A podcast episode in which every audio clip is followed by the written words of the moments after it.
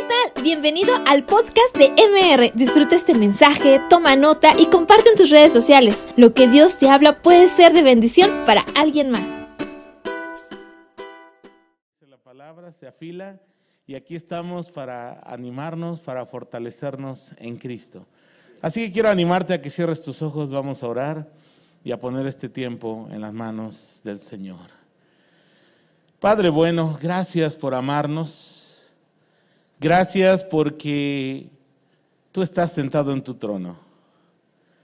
Porque nada de lo que ocurre en este mundo, Señor, es casualidad. Algunas cosas las permites, otras cosas son tu, tu perfecta voluntad. Pero sabemos, Señor, que tú tienes todo bajo tu control. Sé que a veces es difícil verlo, Sé que a veces nuestra fe, Señor, se tambalea, nuestra fe eh, trastabillea. Sé que, Señor, somos seres humanos débiles e imperfectos. Pero también sé que la gracia de Dios es suficiente, Señor, para levantarnos, para perdonarnos, para fortalecernos, para hacernos, Señor, cada día un poco más a la imagen de tu amado Hijo Jesucristo. Gracias por cada hombre que está aquí en este lugar, Señor. Quiero pedirte que les bendigas de una manera especial. Y también, Padre, gracias por los que están ahí en línea siguiendo la transmisión. Te pido que los bendigas y les recompenses por dedicar este tiempo para escuchar tu palabra. Señor, en esta noche queremos pedirte que nos enseñes a encontrar nuestra esperanza y nuestro deleite en ti. Y eso, Señor, va a hacer que las adversidades de la vida y los tiempos difíciles como los que estamos viviendo puedan ser vistos desde otra óptica. Y Señor, que podamos salir fortalecidos. Como dice el apóstol Pedro en su primera carta, Señor, sabiendo que la prueba de nuestra fe produce paciencia y Señor, que la fe se prueba y que es mucho más preciosa que el oro, Señor, va a salir purificada, va a salir para gloria y honra de nuestro amado Salvador Jesucristo. Te pedimos esto en el precioso nombre de Jesús. Amén. Muy bien, tenemos el PowerPoint, chicos, por allá, arriba en multimedia. Gracias. Muy bien. Voy a compartirles una reflexión que compartí también con la congregación donde el Señor me ha puesto a servir hace unas semanas. Y es una pregunta que muchos nos estamos haciendo. ¿Cómo encontrar esperanza en tiempos de pandemia? Porque, hermanos, las noticias nos bombardean con malas noticias. El otro día estaba viendo un titular, ya sabes, de esos sensacionalistas en internet. Nada volverá a ser igual. Ese era el titular. Y este mensaje se repite una y otra y otra y otra vez en los medios digitales, en los medios tradicionales. Prendes la televisión en las noticias y todas las noticias, ¿a dónde van? A ver, dígame usted. ¿De qué se tratan las noticias de ahora? Del famoso coronavirus. Del virus SARS-CoV-2, ¿verdad? Que ha infectado a muchas personas en el mundo, sin duda, pero nos dicen que nada va a ser igual. Esa es la premisa. Ahora, sin duda, hermanos, el virus ha cambiado muchas de, nuestra vida cotidiana. Nos ha llevado a adoptar nuevas costumbres, a dejar a un lado por un rato costumbres que nosotros ya teníamos. Palabras que ni conocíamos antes, ¿verdad? Como confinamiento domiciliario, imagínense. Cuarentena, bueno, esa sí la usábamos de cuando en cuando. Distanciamiento social, ¿no? Imagínense, no usábamos esos términos. Home office, trabajo en casa. Escuela en línea, eso ya, ya se usaba, ¿verdad? El uso de cubrebocas en espacios públicos como ahora en esta noche aquí. El uso de gel con alcohol, ¿verdad? En las manos. Ahora al llegar estaban los protocolos sanitarios y los felicito por tenerlos ahí bien instalados. Tapetes sanitizantes. cierre de cine, restaurantes, plazas, comercios y también, por unos tiempos, se han cerrado las iglesias. Y sí, nos ha cambiado la vida. Quiero que me pases la siguiente diapositiva, por favor. Traigo aquí una gráfica actualizada de una prestigiosa universidad de los Estados Unidos, la Johns Hopkins University. Y cada día ellos actualizan el número de contagios que hay de coronavirus, el número de muertos. Hasta el día de hoy, esto lo acabo de pegar hace 20 minutos, 30 minutos, 115 millones 580 mil casos de, eh, coronavirus eh, confirmados. Y de esos, ahí viene la lista de países con más casos, ¿verdad? Donde está la cabeza de los Estados Unidos, con más de 28 millones, casi 29 millones de casos confirmados, y ahí usted puede ver la lista, ¿verdad? Y del otro lado viene el número de muertos. 2.567.967, eh, tienen sus maneras de contarlos, que por cierto, si eres curioso, sácame la tasa de mortalidad, divide aquel número entre aquel y vas a sorprenderte. Y igual los Estados Unidos es el país más afectado, luego Brasil, luego México y algunos más para allá, ¿no? Entonces, hermanos, esas noticias son las que están dominando los medios, están dominando nuestra mente. Y pues muchas personas ciertamente han enfermado de este virus. Incluso tú recordarás que al principio, ¿no? Los casos que escuchábamos eran lejanos por allá, el primo de un amigo, ¿verdad? Parece que se enfermó.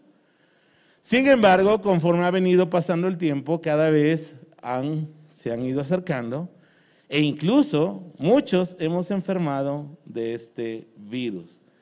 A ver, para muestra basta un botón. ¿Cuántos han enfermado de COVID-19 aquí en este lugar? A ver, levántame su mano. Bueno, aquí ya vemos cuatro. El otro día pregunté lo mismo en la iglesia y fueron como 50, ¿verdad? Y por la gracia de Dios, nadie ha fallecido. Sí, hemos tenido pérdidas de amigos queridos, de hermanos en Cristo, eh, un matrimonio, el médico, ella maestra, lamentablemente fallecieron eh, por el COVID. Eh, su hija es parte de nuestra congregación, los queremos mucho, ¿verdad? Y fue algo doloroso porque compartimos el dolor con esta familia. Pero el, Señor tiene sus tiempos, como vamos a ver hoy en el desarrollo de este estudio. ¿Alguien sacó la tasa de mortalidad ahí con su calculadora? Es el 2.2%. 2.2%. Esa es la tasa de mortalidad mundial. En México anda arriba del 8 pero hay una razón muy sencilla. El número de test que se hacen es muy inferior al que se hace en otros países.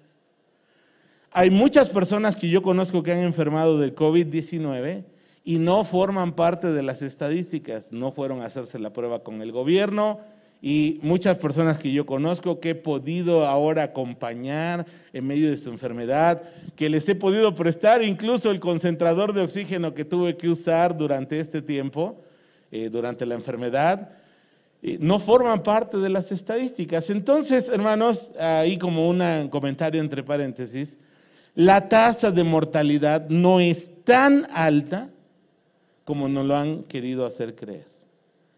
Y la, la, la, influenza estacional, la que se vive todos los inviernos, tiene una tasa de mortalidad muy similar, arribita del 2%, y no han cerrado la economía, ni han cerrado las iglesias, ni han cerrado los espacios públicos por eh, la influenza, ¿verdad? Pero ahí tú pensarás las razones, ¿verdad? Políticas y sociales que hay para esos cierres.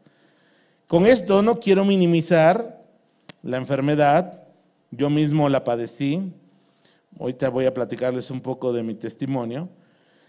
Y si tú has perdido un familiar, si tú has estado cerca de alguien que ha perdido, quiero decirte que el Señor te consuele, el Señor te fortalezca, el Señor te llene de esperanza y de paz y que podamos con las promesas que tenemos del Señor dar palabras de aliento y consuelo a aquellos que han padecido muy de cerca, quizá en sus propias familias, la pérdida de estar con su ser querido, pero si estás en Cristo, quiero decirte que estás seguro y hay esperanza.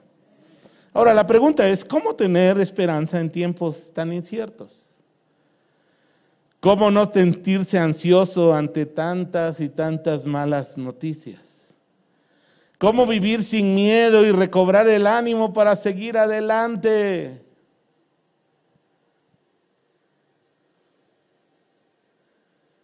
Porque mira, vamos a entrar a una sección que yo le digo a la iglesia, lo que callamos los pastores. Ha sido un tiempo muy complicado en las iglesias. Y quiero decirte que no solo en México, en la gran mayoría del mundo occidental, del cristianismo occidental, yo creo que las pruebas siempre revelan lo que hay en nuestro corazón. Las pruebas siempre sacan a flote lo que está ahí adentro. Y Dios sabe y mirará si estamos aprobados o si estamos reprobados. Mira, hay muchas personas que no están volviendo a la iglesia porque son personas más susceptibles a contraer una versión grave de la enfermedad. Y yo le digo a esos hermanos, cuídense, les amamos en Cristo, les mandamos un abrazo, les animamos a que se sigan cuidando y que el Señor los bendiga y los guarde. Estaremos orando por ustedes. O sea, en pocas palabras, apoyamos esa decisión de sectores vulnerables para que pues no se estén congregando presencialmente. Hay otro grupo, hermanos, que ha regresado a la iglesia. En la mayoría de las iglesias, hermanos, ese grupo es el 30% de lo que solía congregarse antes de la pandemia. Calvary Fortaleza, allá en el norte de la ciudad, y aquí MR estoy seguro que es un reflejo de esa estadística. Nosotros teníamos un servicio lleno y ahora tenemos un servicio al 30%. Y no ocupamos más, porque no van más, por N razones. Estoy seguro que aquí ha pasado algo similar. Yo me acuerdo que había tres servicios y si el aforo es el 30% y siguen teniendo sus tres servicios, quiere decir que está viniendo el 30% de la congregación presencialmente. Ahora, esto lo he platicado con muchos pastores y lo quiero hablar aquí contigo, que estamos reflexionando en cómo hallar esperanza. Muchos se han desanimado en su fe. Muchos están llenos de temores. Otros se han enfriado en su andar con Cristo. Porque sabes, la iglesia es esencialmente relacional. Si no hay, porque fíjate cómo dice la palabra, ¿te acuerdas Hechos 2.42? Perseveraban en la doctrina de los apóstoles, en la comunión unos con otros, en el partimiento del pan y en las oraciones. Y ahora con estas cosas del COVID, muchos ya no perseveran en la doctrina de los apóstoles, ¿verdad? Están yendo a consumir cualquier servicio que se ve chido ahí en internet, ¿verdad?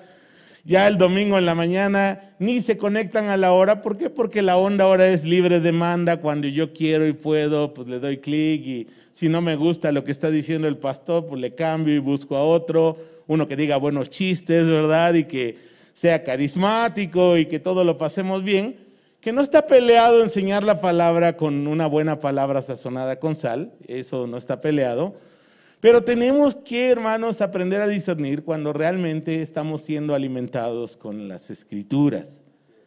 Ahora, en lugar de comunión unos con otros está el distanciamiento social.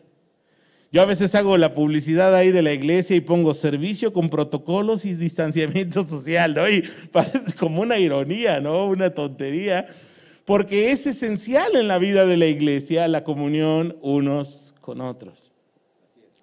Y entonces, hermanos, descubrimos que para muchas personas la iglesia se convirtió en un centro de entretenimiento, la iglesia es un lugar solamente pues para ir a pasarla bien, pero hermanos, La verdadera comunión se revela cuando estamos en medio de dificultades.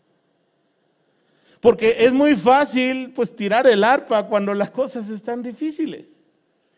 Es sencillo tirar la toalla cuando las cosas no están caminando bien.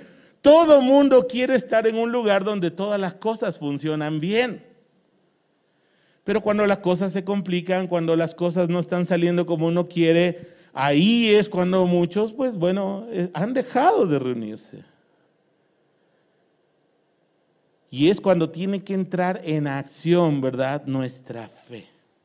Quiero que hablas tu Biblia, por favor, en un pasaje del Antiguo Testamento. En el libro de Habacuc, capítulo 3, versículos del 17 al 19.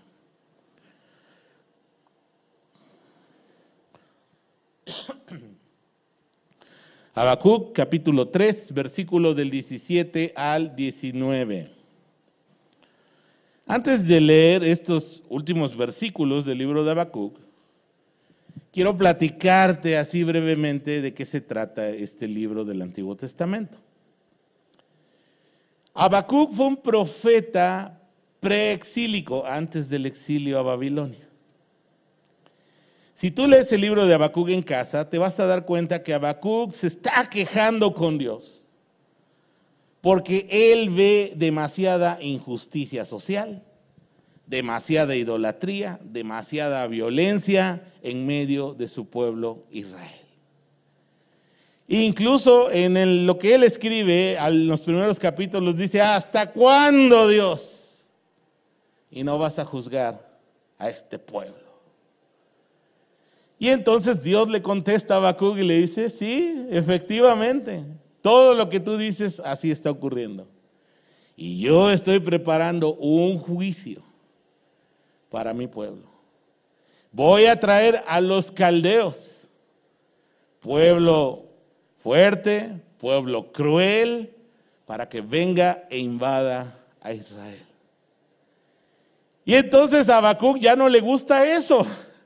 Ojalá puedas leer el libro en casa, más, noche o mañana. Son tres capítulos, muy rápido. Y a Habacuc no le gusta eso. Y empieza Habacuc a sentirse como un poco, pero Dios, ¿cómo es posible que vengas a juzgar a Israel con una nación más perversa y más este, malévola que nuestra propia nación? Y entonces Dios le dice, yo estoy preparando este juicio y aunque tardare, ciertamente llegará. Un versículo muy clave ahí en Habacuc. Y se puede observar en medio del libro que Habacuc de repente le reclama a Dios, se siente confundido por lo que Dios está planeando en cuanto a un juicio para la nación de Israel. Y al final del libro escribe estas hermosas palabras que quiero que leamos, por favor. Habacuc 3, versículos del 17 al 19. Voy a leer en la nueva traducción viviente. Creo que ahí traigo el versículo, si lo quieres poner en pantalla. Dice lo siguiente. Aunque las higueras no florezcan y no haya uvas en las vides, aunque se pierda la cosecha del olivo, y los campos queden vacíos y no den fruto. Aunque los rebaños mueran en los campos y los establos estén vacíos, aún así me alegraré en el Señor. Me gozaré en el Dios de mi salvación. El Señor soberano es mi fuerza. ¿Cuántos pueden decir amén? Él me da pie firme como al venado, capaz de pisar sobre las alturas. Hasta ahí vamos a dejar la lectura.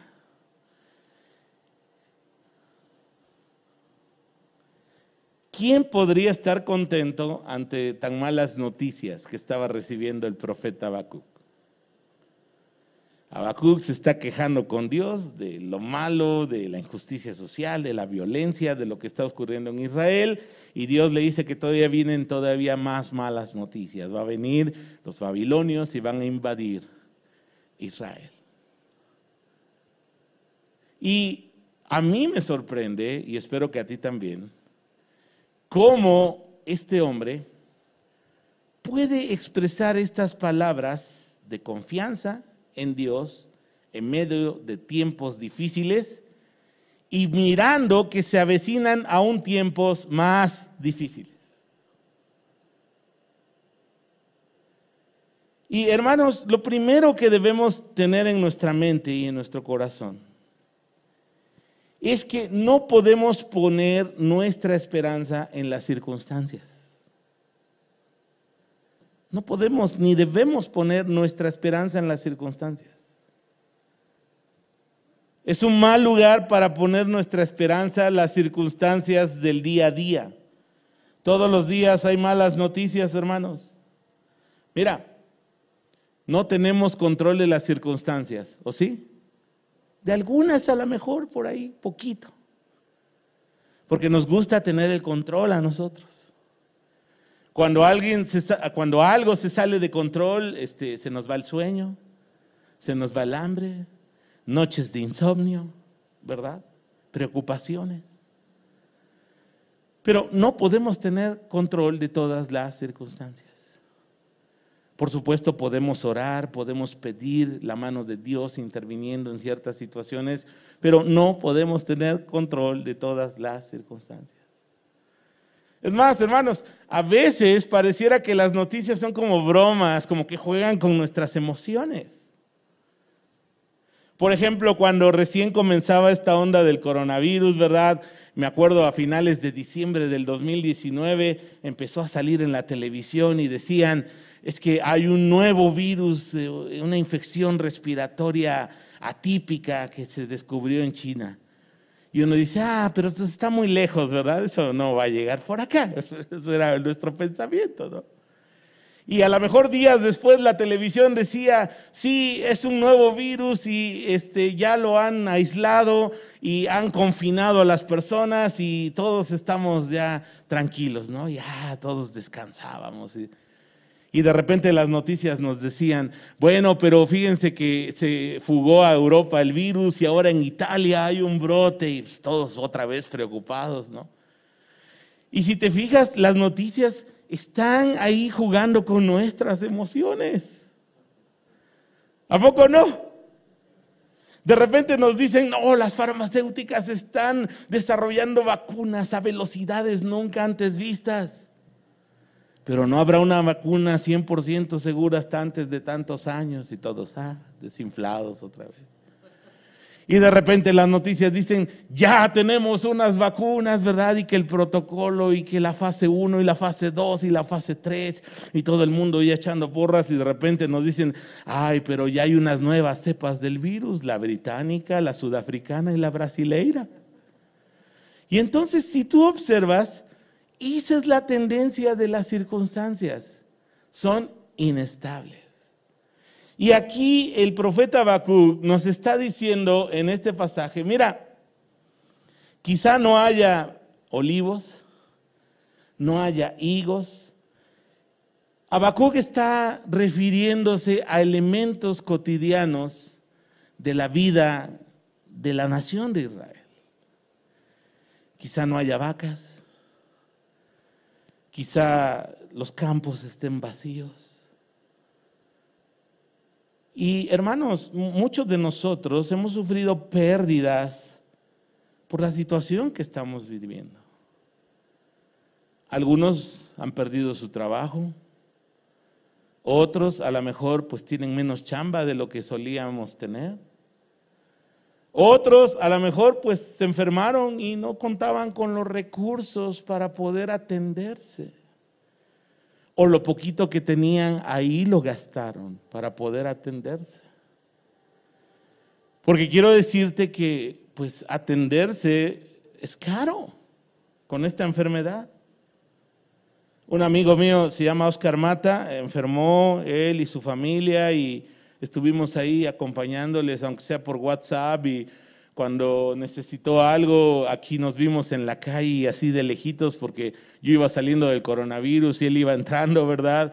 Y unas mascarillas que no conseguía porque todo se escaseaba y yo, gracias a Dios, tenía algunas y hemos podido ayudar a muchos en esa área, ¿no? Pero lo que él y yo decíamos unos días después en reflexión es que realmente alguien sin recursos, que no se puede hacer una tomografía, que no puede pagar un especialista, quizá está condenándose a muerte por no tener eso, ¿no? Para poder atenderse.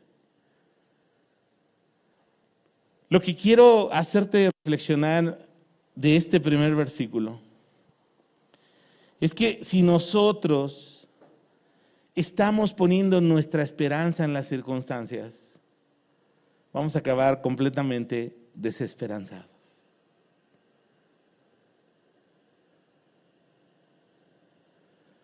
Porque hay puras malas noticias. A ver, dame una buena noticia hoy que hayas visto en las redes. Casi puras malas noticias. ¿Y eso nos afecta o no? Dígame usted.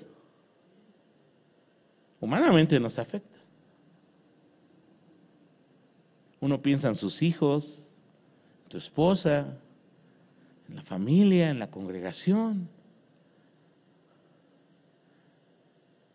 Pero vemos en Habacuc, hermanos, un hombre que ha aprendido a conocer a su Dios.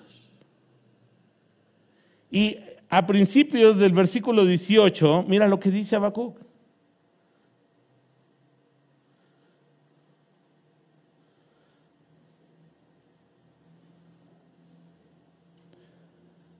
Aún así me alegraré en el Señor. Ahí lo tenemos. ¿Puedes leerlo conmigo en voz alta, por favor? Todos juntos. Aún así me alegraré en el Señor. Me gozaré en el Dios de mi salvación.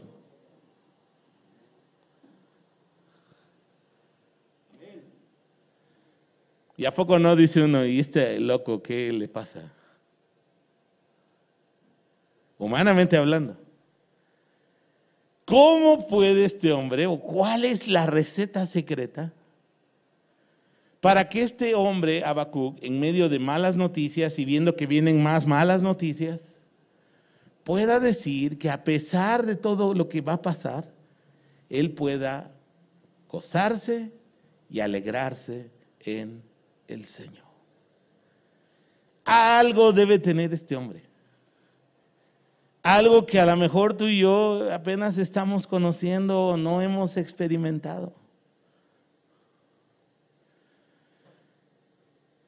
Porque es de humanos preocuparse. ¿O nunca te has preocupado en estos días? ¿Y qué tal si me infecto de COVID?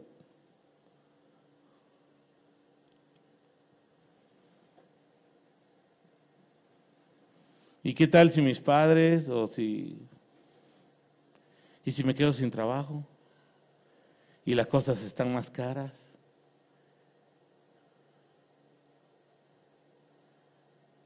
Y fíjate, el, vocablo hebreo, los dos vocablos hebreos que usa Habacuc en este versículo, son muy enfáticos. E, él no está hablando de decir, ah, pues me voy a sentir como tranquilo. No, no, no. Él está hablando de sentirse eh, brincar de gusto.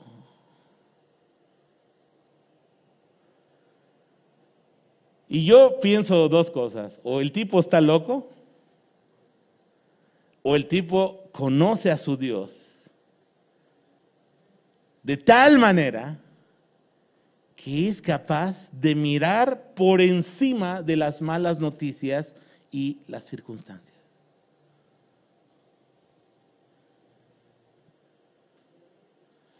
Ahora, hermanos, no sé si tú lo has pensado, pero en la Biblia el gozo es un fruto del Espíritu,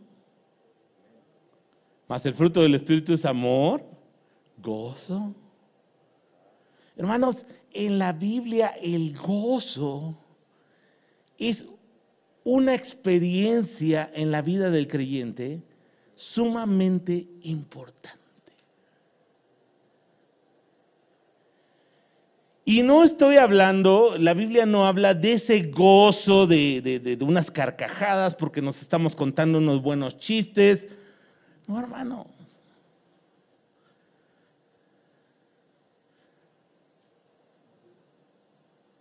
Gozo en la palabra Haris es esa capacidad dada por Dios para sentirnos plenos, completos en Él.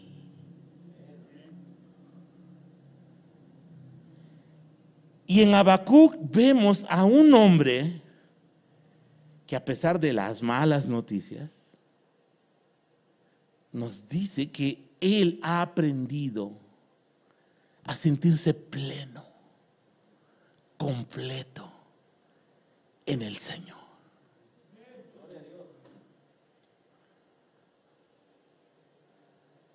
Ahora, ¿cuál es el problema cuando perdemos el gozo?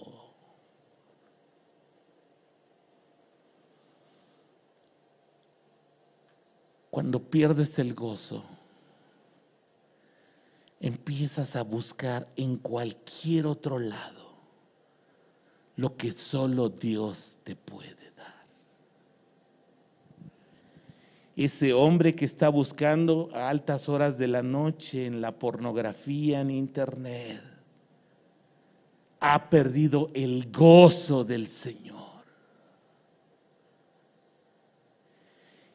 Y como no tiene esa capacidad para sentirse pleno en Jesús, empieza a buscar en otros lados lo que solo Dios te puede dar.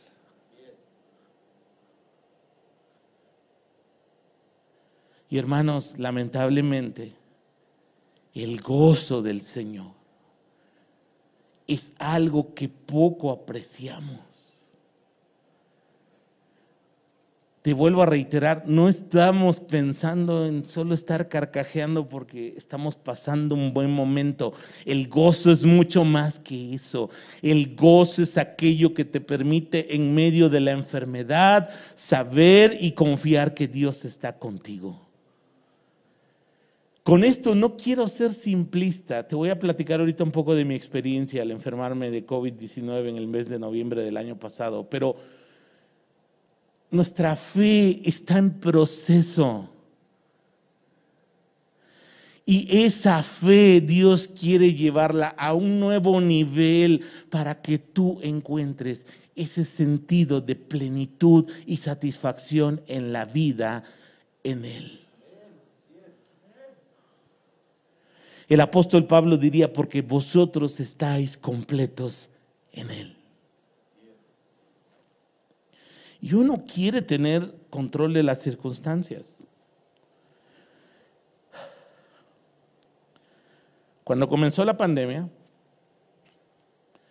mi familia y yo, mi esposa, mis hijas y mis hermanos que viven aquí en Querétaro, tuvimos una plática familiar para ponernos de acuerdo cómo íbamos a cuidarnos para no infectarnos del coronavirus. Y entonces establecimos unas reglitas sencillas de convivencia, unos protocolos, todos ustedes lo saben. El no asistir a lugares concurridos, cerrados, ¿verdad? El no este, ir si no tienes a qué ir a lugares donde hubiera mucha gente, como oficinas de gobierno, bancos, a usar cubrebocas, ¿verdad? Si vas a una oficina donde hay mucha gente, ponerte una careta o unos lentes para protegerte de las gotículas que no caigan en tus ojos. Y uno lavarse las manos cuando llegas a la casa, desinfectarte las suelas. Pusimos varios protocolos que seguramente ustedes también han puesto en sus casas. Y uno quiere tener el control.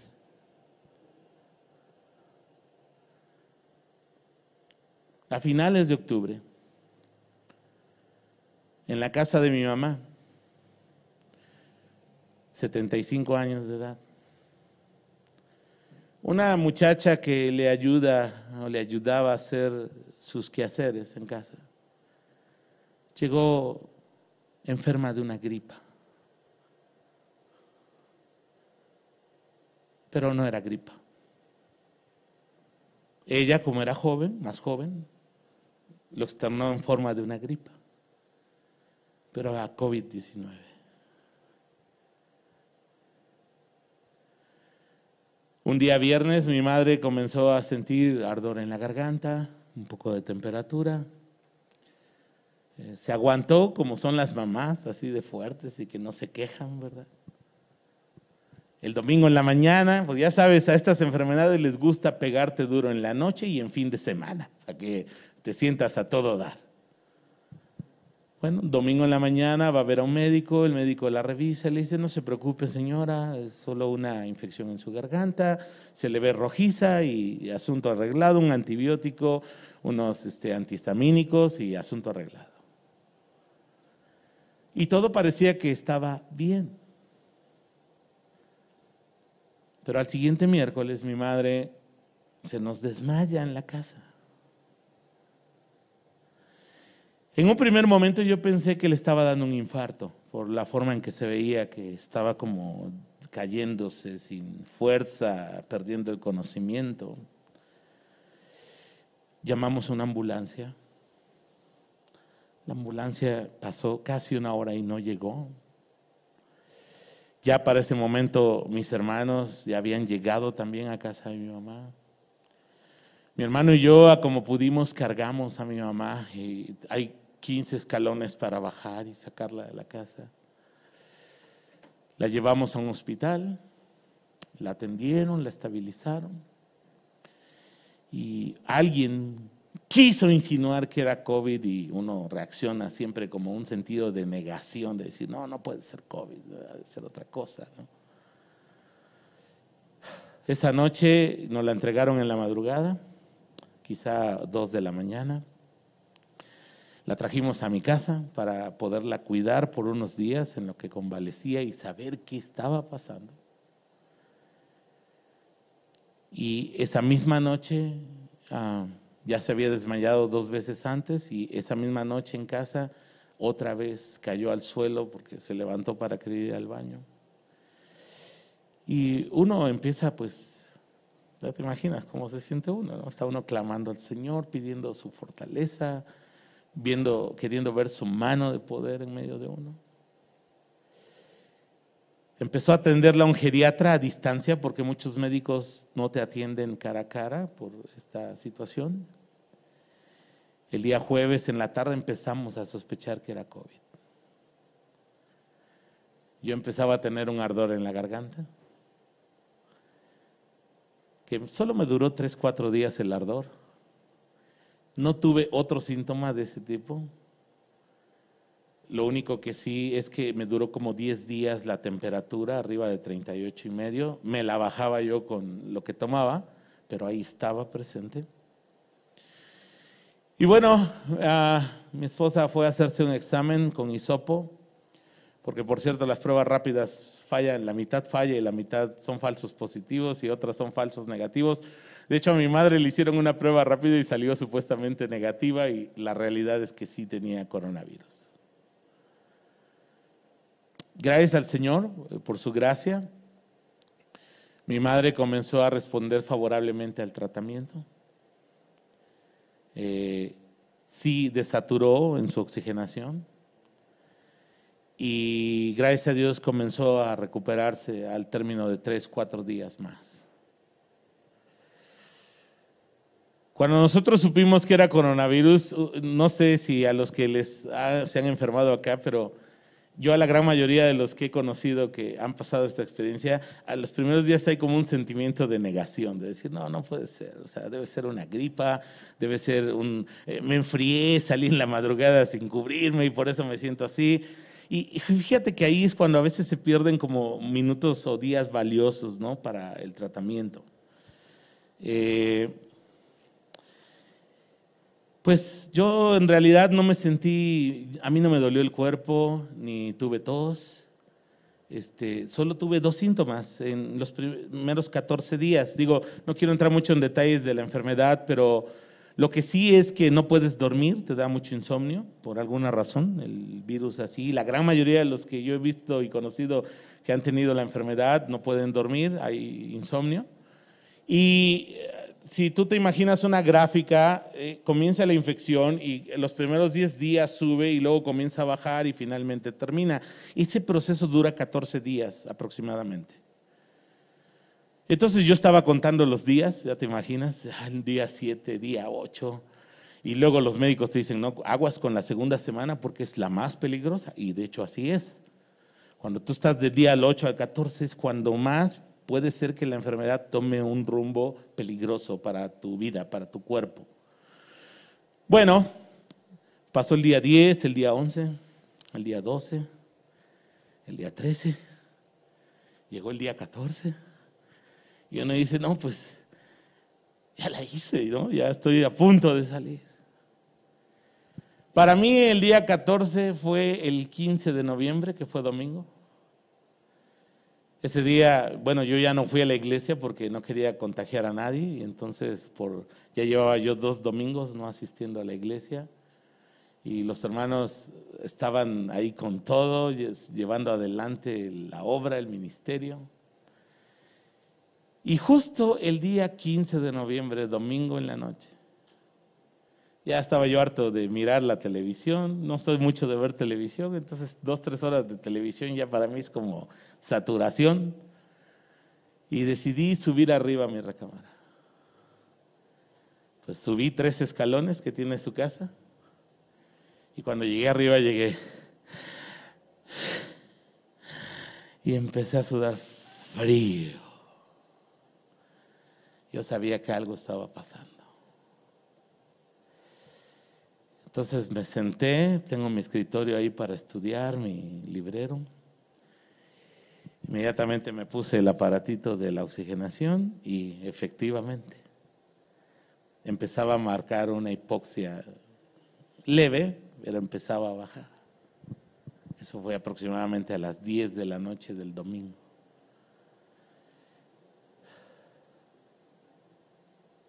Y uno clama al Señor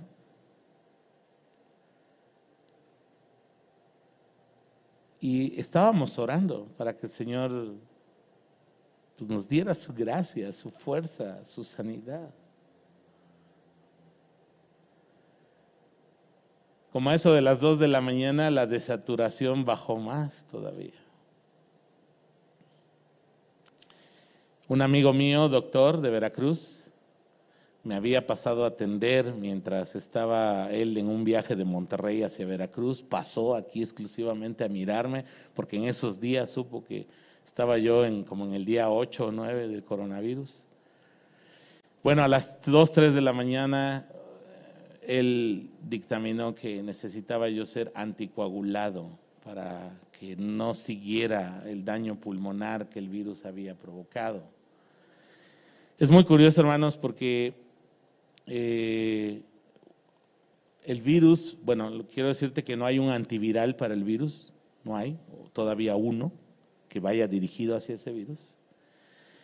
Y lo que aprendí en este proceso es que la enfermedad hace una sobrereacción inmunológica en el cuerpo que detona en coágulos en los alveolos de los pulmones. Los alveolos son como unos racimos de uva, por decirlo así, que están adentro, donde entra el aire, deja el oxígeno y saca el dióxido de carbono. Eso que tú y yo hacemos hasta sin pensar que es respirar. Bueno, no voy a entrar más en detalles ahí, pero al siguiente día resultó que era festivo, 16 de noviembre. Así que no había médico especialista, no había ambulancias.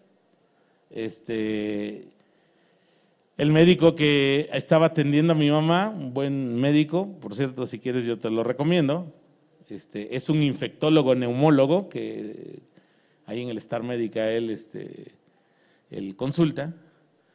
Me dijo, es que necesitas hacerte y me sacó una lista de tres, cuatro estudios, ¿no? Para poder saber qué grado de daño hay en tus pulmones y qué vamos a hacer.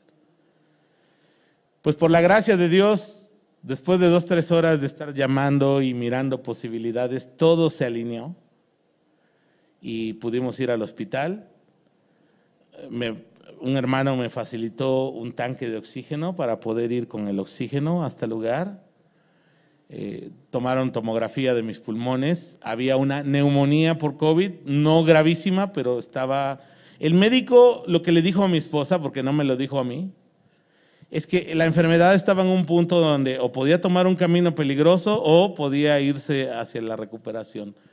Pero siempre cuando tú vas al médico, pues, tú quieres que el médico te dé buenas noticias, ¿no? O sea, como que te vea tus estudios y diga, no se preocupe, señor, todo va a estar bien, ¿no? Y me acuerdo que ese día, como a las 2 de la tarde de ese lunes, eh, me hicieron la tomografía de tórax, ¿verdad? Y el médico bajó, eh, porque finalmente fue el médico, gracias a Dios, ahí a atender algo y me atendió a mí también. Miró las imágenes, un montón de imagencitas y no decía nada el tipo. Y yo así como esperando que me dijera, Señor, no se preocupe, todo va a estar bien. Y en un momento de silencio, así de unos 20 segundos, yo le dije, ¿y cómo ve la cosa, doctor? Así como apenas pudiendo hablar, ¿no? Pero, y solo me dijo, pues hay daño pulmonar y lo vamos a tratar. Pero no dijo nada como alentador, ¿no?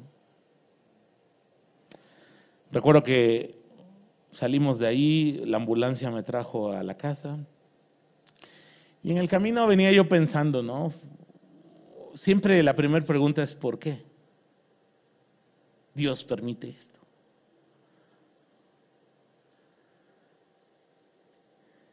Llegamos a la casa. Bueno, antes de llegar a la casa, recuerdo que yo pensé, bueno, ¿y cuál es tu plan, Señor? Y recuerdo que hubo un pensamiento muy claro en mi mente que quiero dejar a ti. Los médicos no tienen la última palabra. La última palabra la tiene el Señor.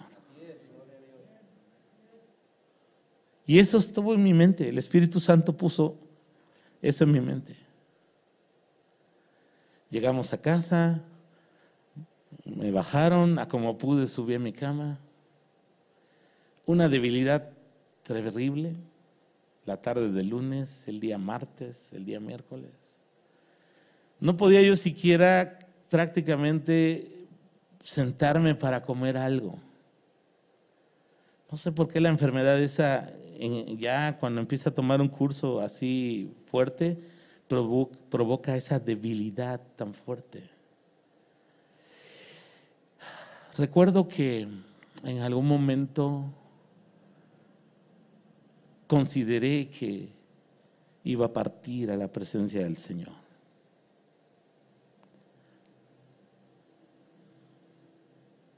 Me acuerdo que le dije, bueno, Señor, si esa es tu voluntad, pues, la acepto. Con objeciones como Habacuc, ¿no? Yo quisiera esto y creo que no he completado esto y me acuerdo que yo me, sentía como en un lugar blanco, no sé si era producto de la debilidad, solo, pero que el Señor estaba conmigo. Y entonces ahí en la debilidad, hermanos, yo empecé a orar, seguramente en mi mente, y le dije, Señor, acepto tu voluntad, si es el momento de partir. Y empecé a orar por mi esposa, empecé a orar por mis hijas, encomendándolas al Señor.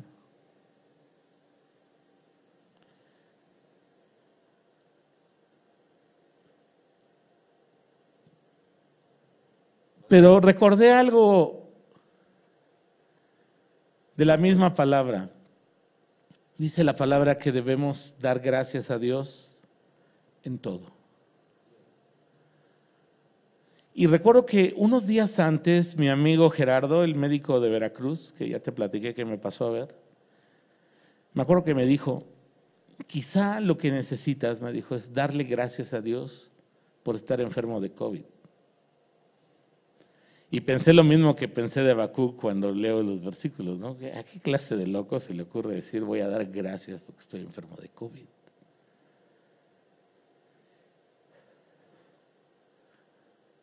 Pero ahí fíjate bien, es cuando realmente pones en la balanza lo que es verdaderamente importante y lo que es vanidad. A ver, tu carro último modelo, brillante, tu teléfono celular de última generación. ¿De qué te sirve en ese momento? Ya habías reservado vacaciones, no sé, para tal lado. O sea, hermanos, lo que Dios me mostró ahí es que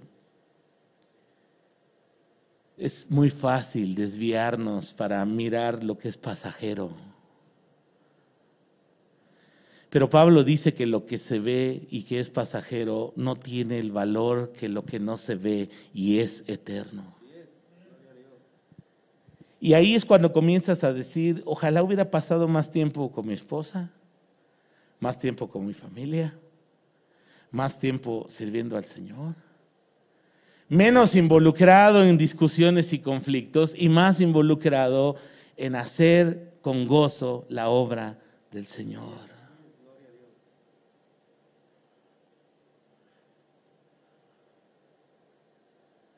Por supuesto que toda situación, hermano, tiene cosas difíciles y también cosas positivas.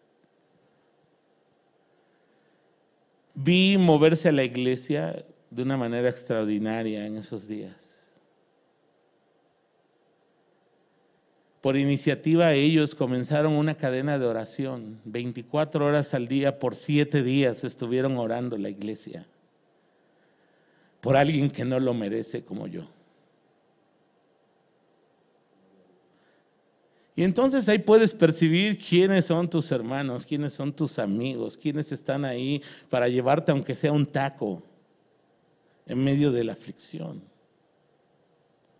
Ahí pude valorar mucho más a mi esposa, pues también estaba enferma de COVID. Claro, eh, este virus le pega más duro a los hombres, no sé si lo has notado, pero es justo a los hombres a quienes les da un cuadro más fuerte. Y ella, con toda su enfermedad, aunque no fue un cuadro tan fuerte, siempre estuvo ahí atendiéndome, socorriéndome, porque esa es la palabra, socorriéndome. Yo solo ahí en esa cama, no sé, hubiera muerto porque ¿quién me hubiera cuidado? Pues yo siempre probé, pero proveyó a una esposa hace 21 años.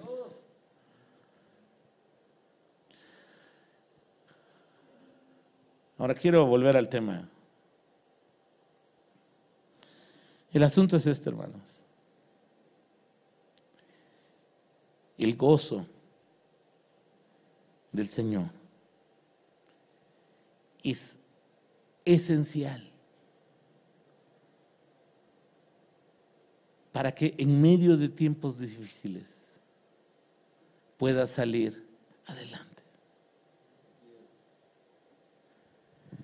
para que en medio de la tentación, pues todos tenemos tentaciones,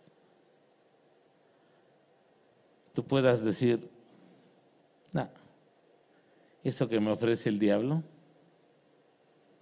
es basura comparado con la plenitud que tengo en Cristo. Y ese es el gran problema, hermanos, de muchos cristianos. No hemos aprendido a experimentar el gozo del Señor. Por eso el apóstol Pablo en Filipenses capítulo 4 dice, regocijaos en el Señor siempre. Otra vez os digo, regocijaos.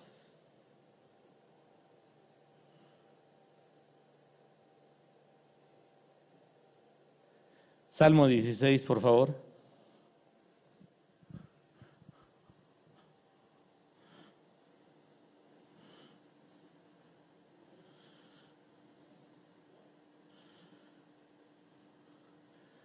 Versículo 11.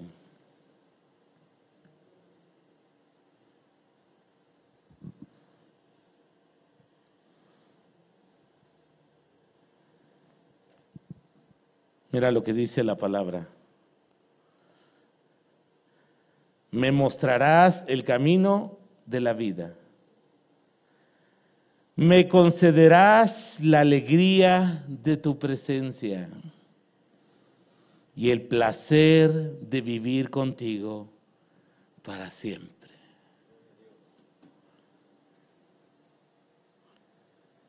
Habacuc, hermanos, podía tener esta clase de gozo en su vida.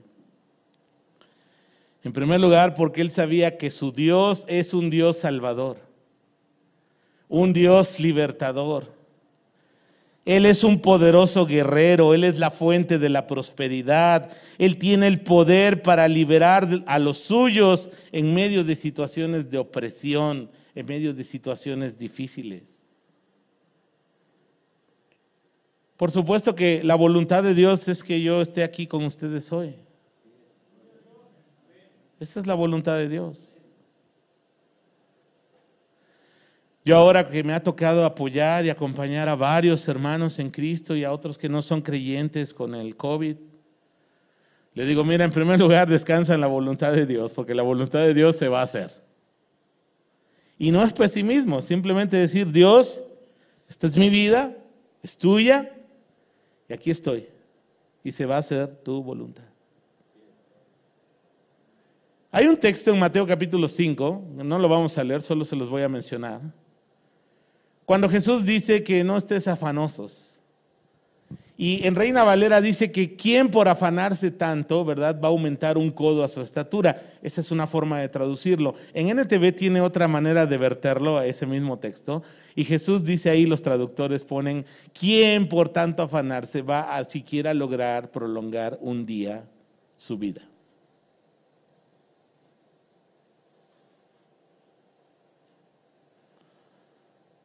Y después de esta experiencia, hermano, yo quiero decirte, pues, no. No, o sea, no hay afán que pueda hacer eso.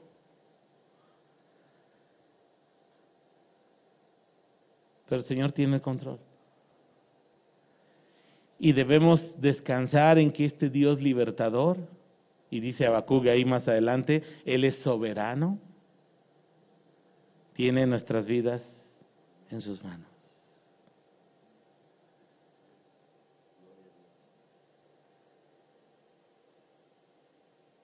¿Quién podrá separarte del amor de Cristo? Dice Pablo en Romanos 8, ni tribulación, ni angustia, ni hambre, ni desnudez, ni espada, ni el presente, ni lo porvenir ni lo alto ni lo profundo, ni principados ni potestades, ni ninguna cosa creada, hermanos, nos puede separar del amor de Dios que es en Cristo Jesús. Entonces, hermanos, la reflexión es esta. ¿Dónde podemos encontrar esperanza? Solo en Dios, hermanos. Así que si tú has dejado de venir a la iglesia, y hablo a los que nos están viendo en línea, porque crees que así vas a prolongar un día más tu vida. Este, léete Mateo 5. Ni siquiera un día más. Así como Dios supo que el 29 de septiembre de 1972 tu servidor iba a nacer, también Dios ya sabe el día en que voy a partir a la eternidad. Y no fue el 15 de noviembre, ¿no? Dios no tenía planes para eso. En algún momento, porque fíjate que algo que he notado también con el COVID es que hay como cuadros de ansiedad. Creo que es el virus más que no te deja dormir. O sea, imagínate tres noches de dormir mal, aunque estés sano, empieza a alterarse tu, mente, tus emociones. ¿no? Me acuerdo que hablé con mi pastor Juan Domingo, allá en Ensenada, en una videoconferencia, y él me decía, mira Miguel, estaba yo bien enfermo, eso fue como un viernes después de que había tenido el cuadro de neumonía. El Señor te va a sanar, me dijo.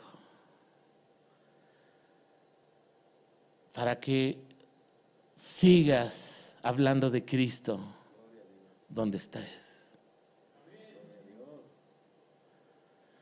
Y me quedé con esas palabras y Tiempo después, unos minutos después, que estaba llorando al Señor, eso le dije al Señor, Señor, sería una necedad, le dije al Señor, si tú me das la gracia de superar la enfermedad y salir adelante, sería una necedad volver a vivir mi vida de la misma manera.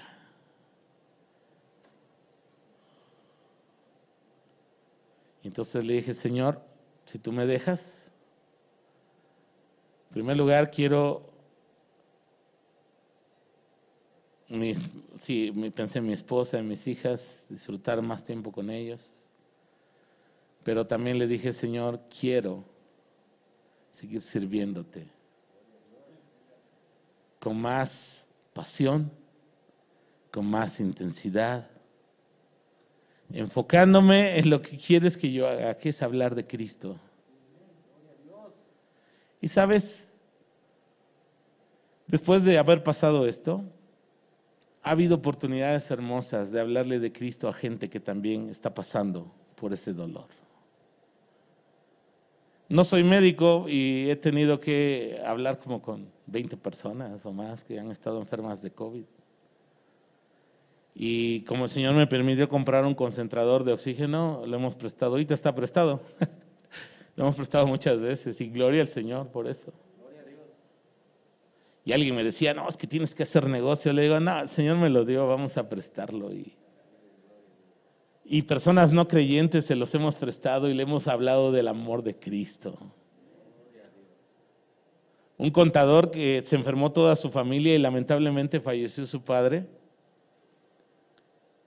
No podía creer que no queríamos cobrarle nada por el concentrador. Pero ¿por qué lo hacen? Dice, ¿por qué lo haces? Porque incluso se lo llevé a la puerta de su casa. Y le dije, es que el Dios a quien yo sirvo, a quien sigo, quiere que lo hagamos. Que ayudemos. Y hermanos, quiero que te vayas con un desafío en esta noche. Dice la Biblia que sostengamos a los débiles. Y quizá en la congregación hay hermanos que por alguna razón se han debilitado. Quiero decirte tres cosas con respecto a eso. Número uno, no los juzgues.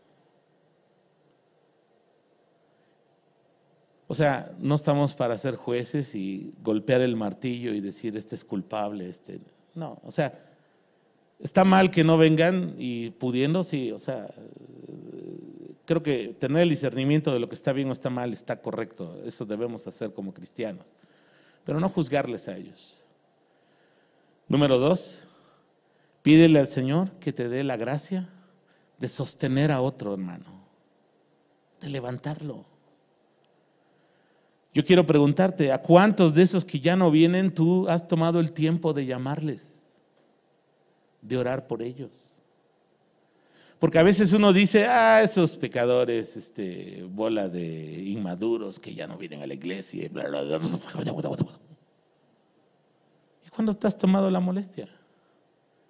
De llamar, de orar. Si sabes dónde vive, pasar y, ok, no voy a entrar por protocolos, a lo mejor eh, son vulnerables, a lo mejor yo porto el virus, ¿no?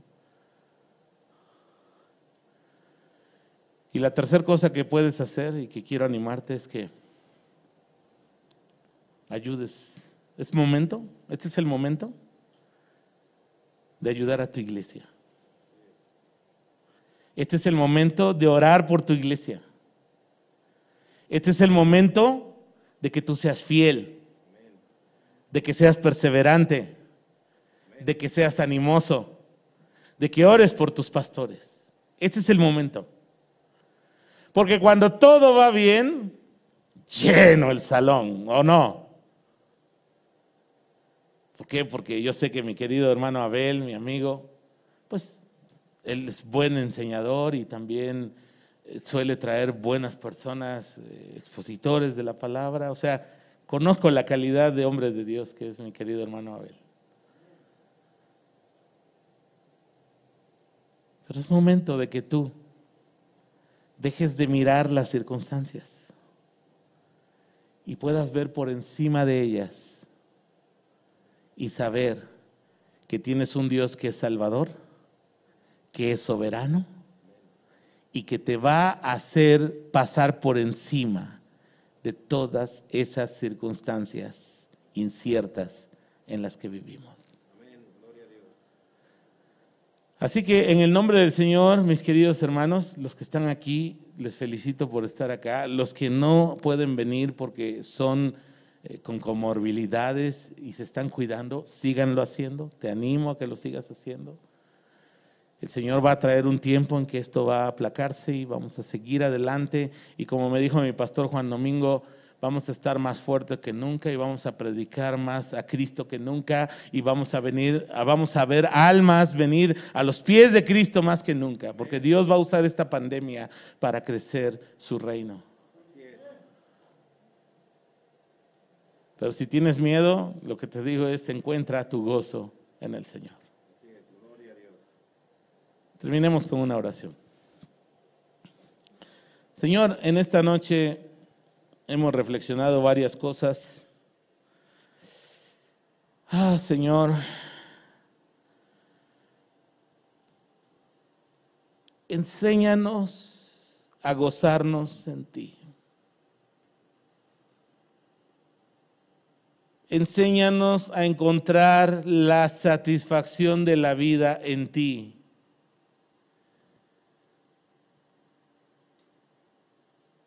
Señor, que el gozo de Cristo llene nuestras vidas en estos tiempos de pandemia.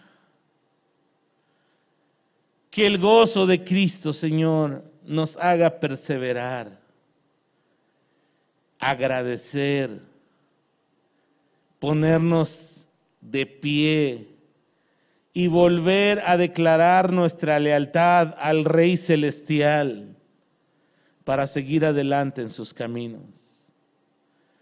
Que el gozo de Cristo, Señor, nos dé la satisfacción suficiente para que no estemos mirando, Señor, al hermano que está al lado, para no estar echándole la culpa a otro de mi falta de satisfacción.